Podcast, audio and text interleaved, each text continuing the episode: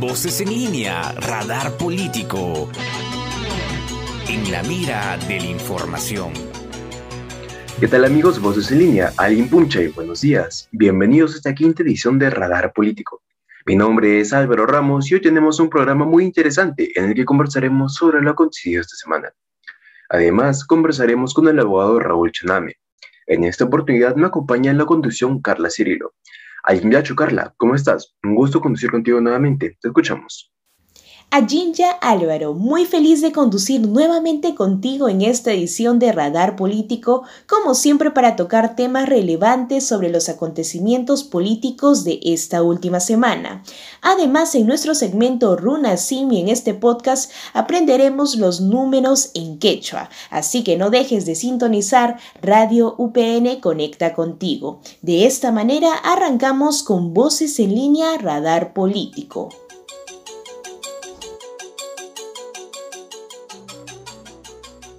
Y empezamos con una buena noticia. El 17 de septiembre, el Ministerio de Salud, encabezado por Hernando Ceballos, puso en marcha la estrategia de vacunación binacional contra el COVID-19 en la frontera con Ecuador, en una ceremonia presidida por el viceministro de Salud, Gustavo Rosell, según se informó. Durante esta jornada de vacunación se tiene previsto aplicar un total de 94.145 dosis de la vacuna contra la COVID-19 a las personas que viven en la región Tumbes, estas dosis que se aplicarán son parte de la donación de un lote de 336.000 dosis del laboratorio AstraZeneca por parte del gobierno de Ecuador. Esta actividad contó con la presencia del gobernador regional, William Martíos Benítez, el alcalde provincial de la ciudad, Jamie Silva Mena, y el director de la Dirección Regional de Salud, Direza Tumbes, Harold Burgos.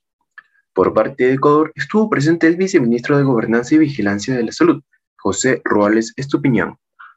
El MINSA afirmó que con esta jornada ratifica su compromiso de acercar el proceso de vacunación hacia la ciudadanía, que, por motivos laborales o personales, no pudieron acudir a un vacunatorio, y que además permitirá incrementar el mayor número de personas protegidas ante la llegada de la tercera ola de la pandemia.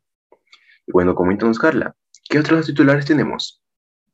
Por otro lado, el ex congresista Virgilio Acuña arribó a la ciudad de Arequipa para plantear el debate sobre los estados federales y manifestó que piensa que el actual gobierno va a mejorar mucho la gestión de los problemas que tiene el país y principalmente va a apoyar a la gente que más lo necesita. Para él le parece que la prensa y los opinólogos dan un juicio muy apresurado con respecto a que se dice que el presidente no está rodeándose de las personas adecuadas y pide más serenidad. Afirmó que la prensa exagera las especulaciones referente al nombramiento de algunas personas, ya que califica o descalifica al siguiente día de que ellos asumen el cargo. Por otro lado, manifestó que el país debe romper con la centralización. Afirma que si los gobiernos en los últimos años han fracasado es porque existe una excesiva centralización. Exacto, evidentemente nuestro país es muy centralizado. Las oportunidades y accesos que hay en la capital no los encontramos en las provincias. Eso es algo que está claro. Pero si un gobierno no alcanza lo requerido o lo trazado, es porque hay una serie de errores y problemas también que se vienen arrastrando desde muchos años atrás, lo cual se debe empezar a solucionar. Quizás la solución no sea de manera inmediata, pero se empieza por algo. Muy interesante lo que nos comentas, Carla. Y ahora es momento de hacer una breve pausa para darle pase a nuestros amigos del Jurado Nacional de Elecciones con su servicio informativo. Adelante. Muy buenos días, gracias por el pase. Desde el JNE les saluda Kerstinina para contarles que a menos de un mes de los comicios complementarios de Chipao, el Jurado Nacional de Elecciones viene cumpliendo su rol fiscalizador en el distrito ayacuchano. A la fecha ha supervisado la capacitación a electores que pretende incentivarlos a asistir a las urnas. Y una vez ahí elijan a la única lista candidata que presenta un alcalde y cinco regidores de la organización política Desarrollo Integral Ayacucho. Los fiscalizadores del JNE permanecerán en Chipao ante cualquier eventualidad que se presente previo al proceso electoral y durante la jornada velarán por la transparencia en los tres locales de votación a instalarse y la aplicación de los siete protocolos de bioseguridad para salvaguardar la salud de todos los actores electorales. Por otro lado, con miras a las elecciones regionales y municipales, los movimientos regionales pueden inscribirse en las oficinas desconcentradas del JNE. Esta medida de registro de organizaciones políticas permite facilitar el trámite en provincias y minimizar traslados que expongan a sus representantes al contagio de la COVID-19. Los movimientos regionales de Amazonas y San Martín pueden presentar su solicitud de inscripción en la oficina de Amazonas, los de Cusco y Apurímac en la de Cusco, los de Huánuco y Pasco en la de Huánuco, los de Junín y Huancavelica en la de Junín, los de Tumbes y Piura en la de Piura y los de Arequipa, Moquegua y Tacna en la de Arequipa. El plazo para que una organización política logre su inscripción ante el JNE vence el 5 de enero del 2022. Entre otras informaciones, este martes 21 a las 6 de la tarde vía Zoom, el JN brindará alcance sobre el marco normativo electoral aplicable en las próximas elecciones regionales y municipales del 2022, bajo la disertación de Amelia Hernández, abogada por la Universidad Católica de Santa María de Arequipa. Las inscripciones para participar de este martes electoral están disponibles ingresando al enlace www.eseg.edu.pe slash martes electorales. Por último, les contamos que cumpliendo con su labor educativa, el JNE lanza la campaña Formando Cultura Electoral, iniciativa que busca crear conciencia ciudadana sobre el concepto de democracia y cómo ejercerla en época electoral. Experiencias y declaraciones se difundirán mediante contenido audiovisual y de corta duración. Formando Cultura Electoral se difundirá en las redes sociales como Facebook, Instagram y TikTok de JN Perú, cuentas oficiales del ente electoral. Hasta aquí con las noticias electorales. Conmigo será hasta la próxima semana. Permiso.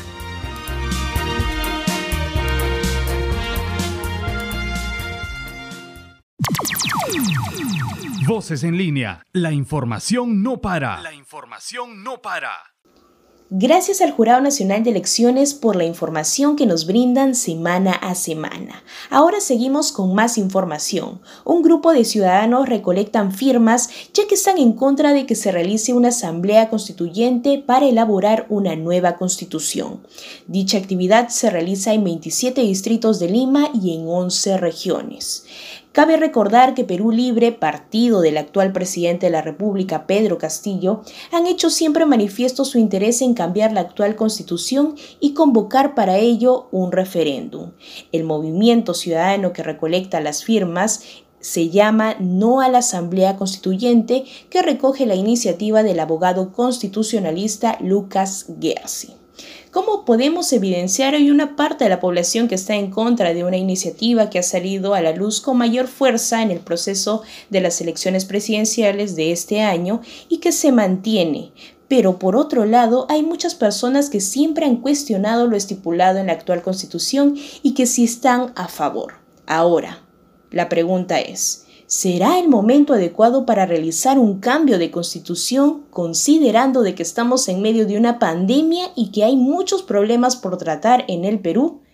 Esta pregunta la dejamos a modo de reflexión y veremos qué es lo que pasa más adelante en torno a un cambio de la llamada ley de leyes. Ahora sí, damos pase a la entrevista. Voces en línea. La información te empodera. La información te empodera. ¿Qué tal amigos de Voces en Línea? Como veníamos anunciando, nos encontramos con el abogado constitucionalista Raúl Choname. ¿Qué tal, señor Choname? Muy buenos días amigos de Voces en Línea.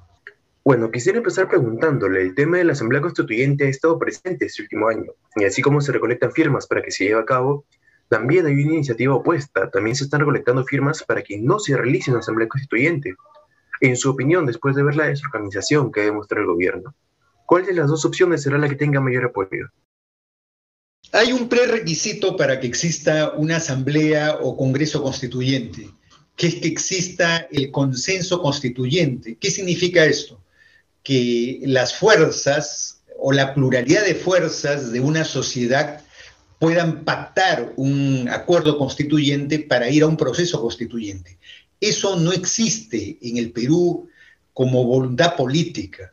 Entonces no es que un grupo le impone a otro grupo su voluntad jurídica, sino que esto nace de un acuerdo. Recordemos la constitución de 1979, es un acuerdo, incluso donde los adversarios se ponen de acuerdo para ir a un pacto jurídico y político. Eso no encuentro en nuestro medio, o sea, hay dos versiones cómo interpretar el artículo 206 y el artículo 32 de la Constitución. Por eso creo yo que hay una última encuesta que yo creo que hay que ponerla en cuestión. Le han preguntado a los peruanos cuál consideran que es el principal problema el día de hoy y señalan que es el alza de los productos. Ese es el principal problema de los peruanos. Y solo el 5% cree que el principal problema es la Asamblea Constituyente. Entonces, ni siquiera en el común de las personas este tema es una prioridad en este momento. Entonces, la constituyente nace de ser una prioridad, nace de ser una urgencia, nace de ser la última razón para darle viabilidad al país. Entonces yo no encuentro en los actores en general esa voluntad de todos de querer hacer un pacto constituyente. Y bueno, también dentro de las reformas que recientemente han entrado en debate está la de los estados federales. Y esta es una medida que ya se ha debatido también en años anteriores. ¿Sería realmente positivo que se implemente esta medida? Sí, el Perú tiene experiencias históricas de iniciativas federales. Se planteó al inicio de la República. El federalismo no puede funcionar en el Perú. No es posible que funcione. Las experiencias federales exitosas son muy pocas. En Estados Unidos, en Alemania, porque son eh, estados con muchos recursos para redistribuir territorialmente.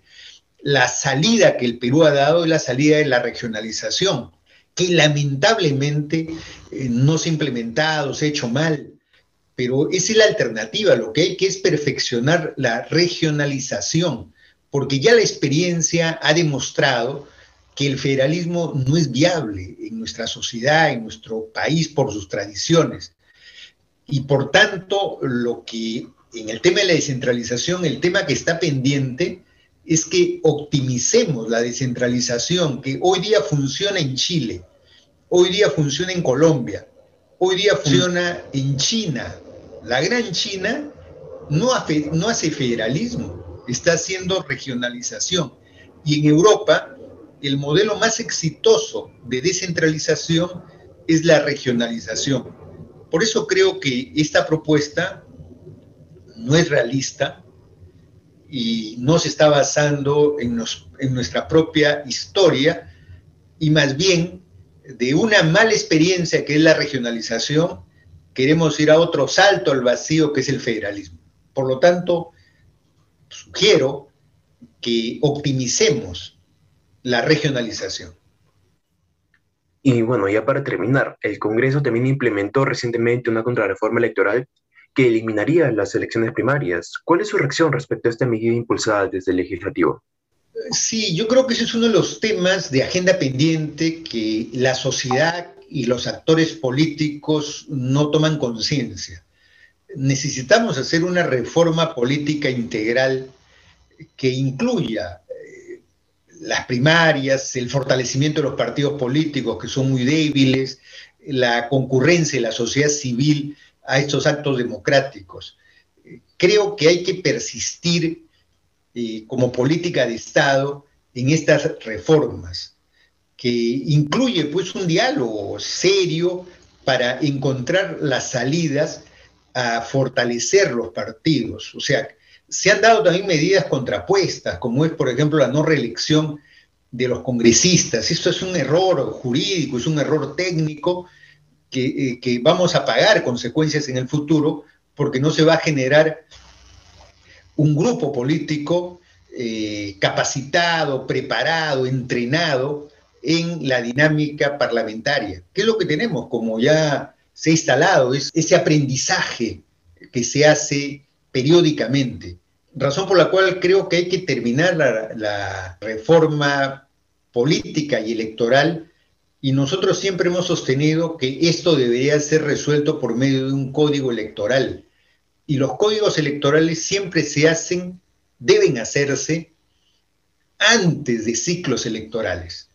Porque yo les digo, miren, estamos en el año 2021. Si para las elecciones del año 2025 seguimos con esta legislación electoral, eh, realmente les anuncio sin ser pitonizo que el caos político eh, se va a mantener. O sea, tenemos normas que no corresponden con la realidad política, electoral de nuestro país.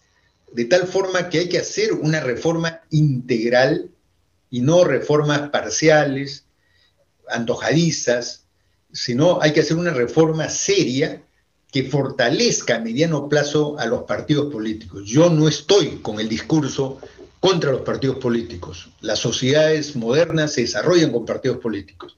Lo que ocurre es que nuestros partidos son débiles, eh, tienen poca institucionalidad, nula democracia interna, y eso hay que eh, potenciar justamente para hacer que los partidos tengan eh, legitimidad y dinámica en, las en los próximos lustros. De lo contrario, vamos a poner en crisis a los partidos, y si hay una crisis de partidos, inevitablemente hay una crisis de la democracia. Entonces creo que hay que ordenar el debate para producir estos cambios oportunamente. Creo que el año 21 o 22 deberían discutirse estas reformas para implementarlas el año 25, porque el año 26 tenemos cambio de gobierno. Y hay que pensar como política de Estado, no hay que pensar coyunturalmente, como muchas veces se hace en el Perú, ¿no? Ese, por ejemplo, es un tema capital y, y el debate constituyente ni lo ve, ni lo ve, ni lo asoma, porque no tiene agenda. O sea, cuando uno plantea un debate constituyente hay que tener una agenda, una propuesta. Yo no encuentro propuestas, no encuentro alternativas. Encuentro un reducido discurso político que quiere seducir a todos diciendo que con el cambio ya va a haber grandes transformaciones. Eso no es cierto. Eh, la ley no, no reforma la realidad. La realidad tiene otros vectores que tienen que ser explicados adecuadamente. Por eso creo que hoy día esa es una prioridad. ¿Cómo completamos, consolidamos reformas institucionales que permitan fortalecer las instituciones, incluyo a los partidos políticos, y dar garantías a la sociedad que los partidos son instituciones serias, democráticas y programáticas. Eso sería mi opinión. Bueno, muchas gracias por habernos conseguido la entrevista, señor Chana, me ha sido un gusto. Muchas gracias, Álvaro.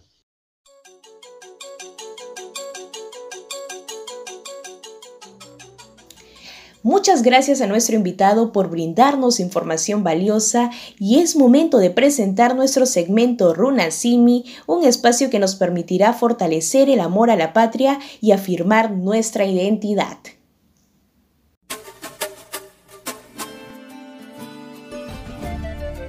Runasimi, la lengua de la gente. La lengua de la gente.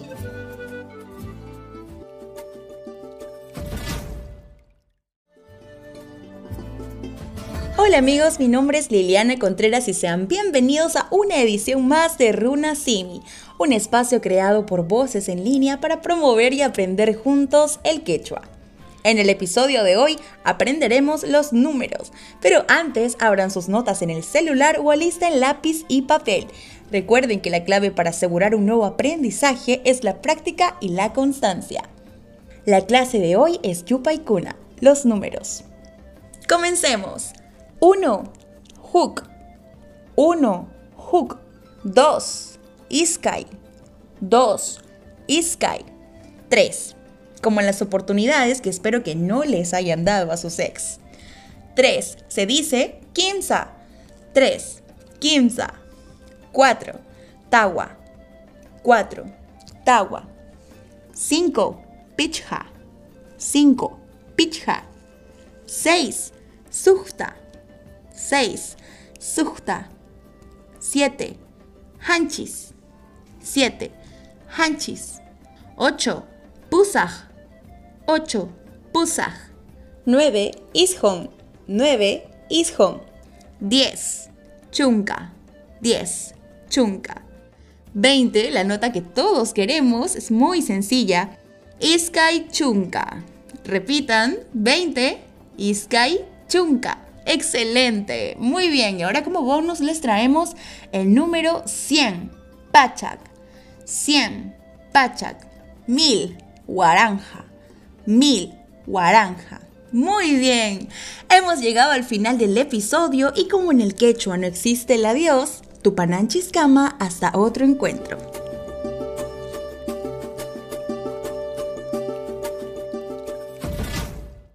Y de esta manera llegamos al final del programa. Muchas gracias por escucharnos. Estuvieron con ustedes Álvaro Ramos y Carla Cirilo.